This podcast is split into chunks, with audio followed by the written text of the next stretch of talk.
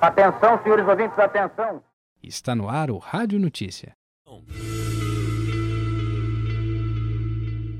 Festival de Verão da UFMG anima Carnaval de Belo Horizonte. TCE defende meio passe para estudantes universitários. Belo Horizonte recebe obras da 29ª Bienal de São Paulo. Quem for passar o carnaval em Belo Horizonte tem uma boa opção cultural. A UFMG promove de 4 a 8 de março a quinta edição do Festival de Verão da Universidade.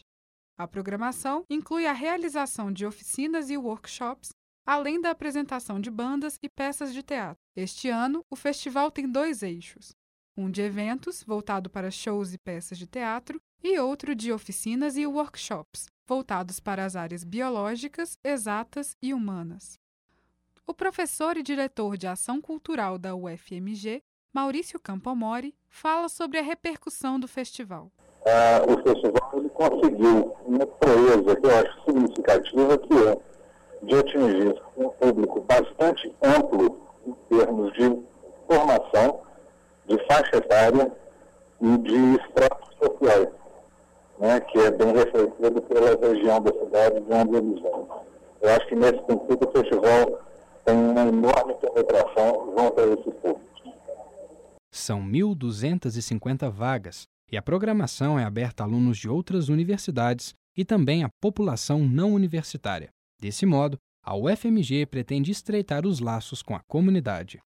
Maurício Campomori comenta a relação do público externo com o festival.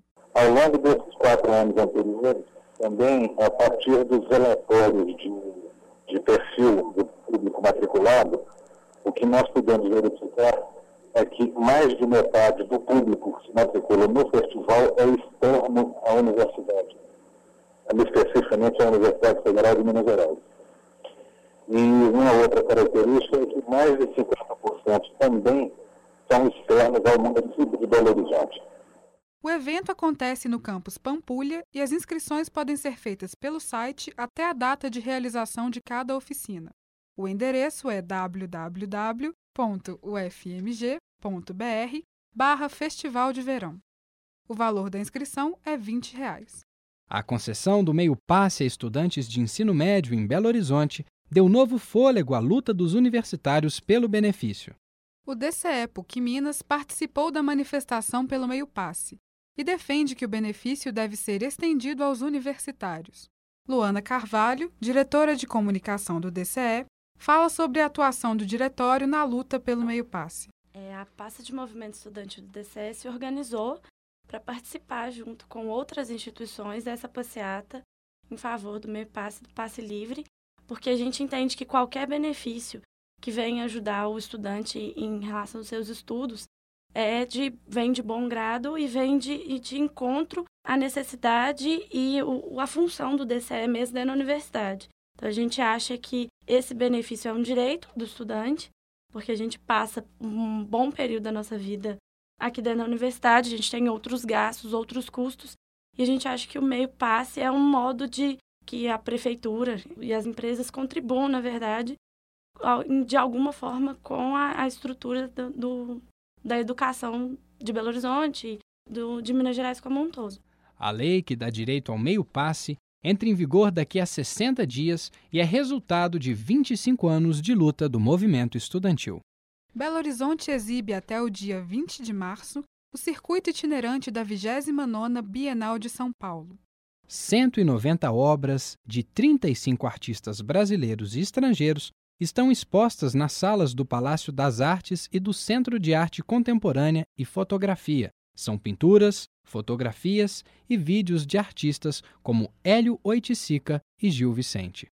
Um dos destaques da mostra deste ano é o trabalho educativo, preparado para esclarecer as dúvidas de visitantes. As obras estão expostas no Palácio das Artes e no Centro de Arte Contemporânea e Fotografia, a Avenida Afonso Pena 737.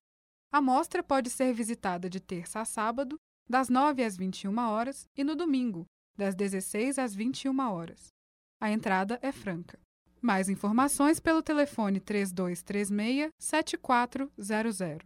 O Rádio Notícia fica por aqui. Até a semana que vem.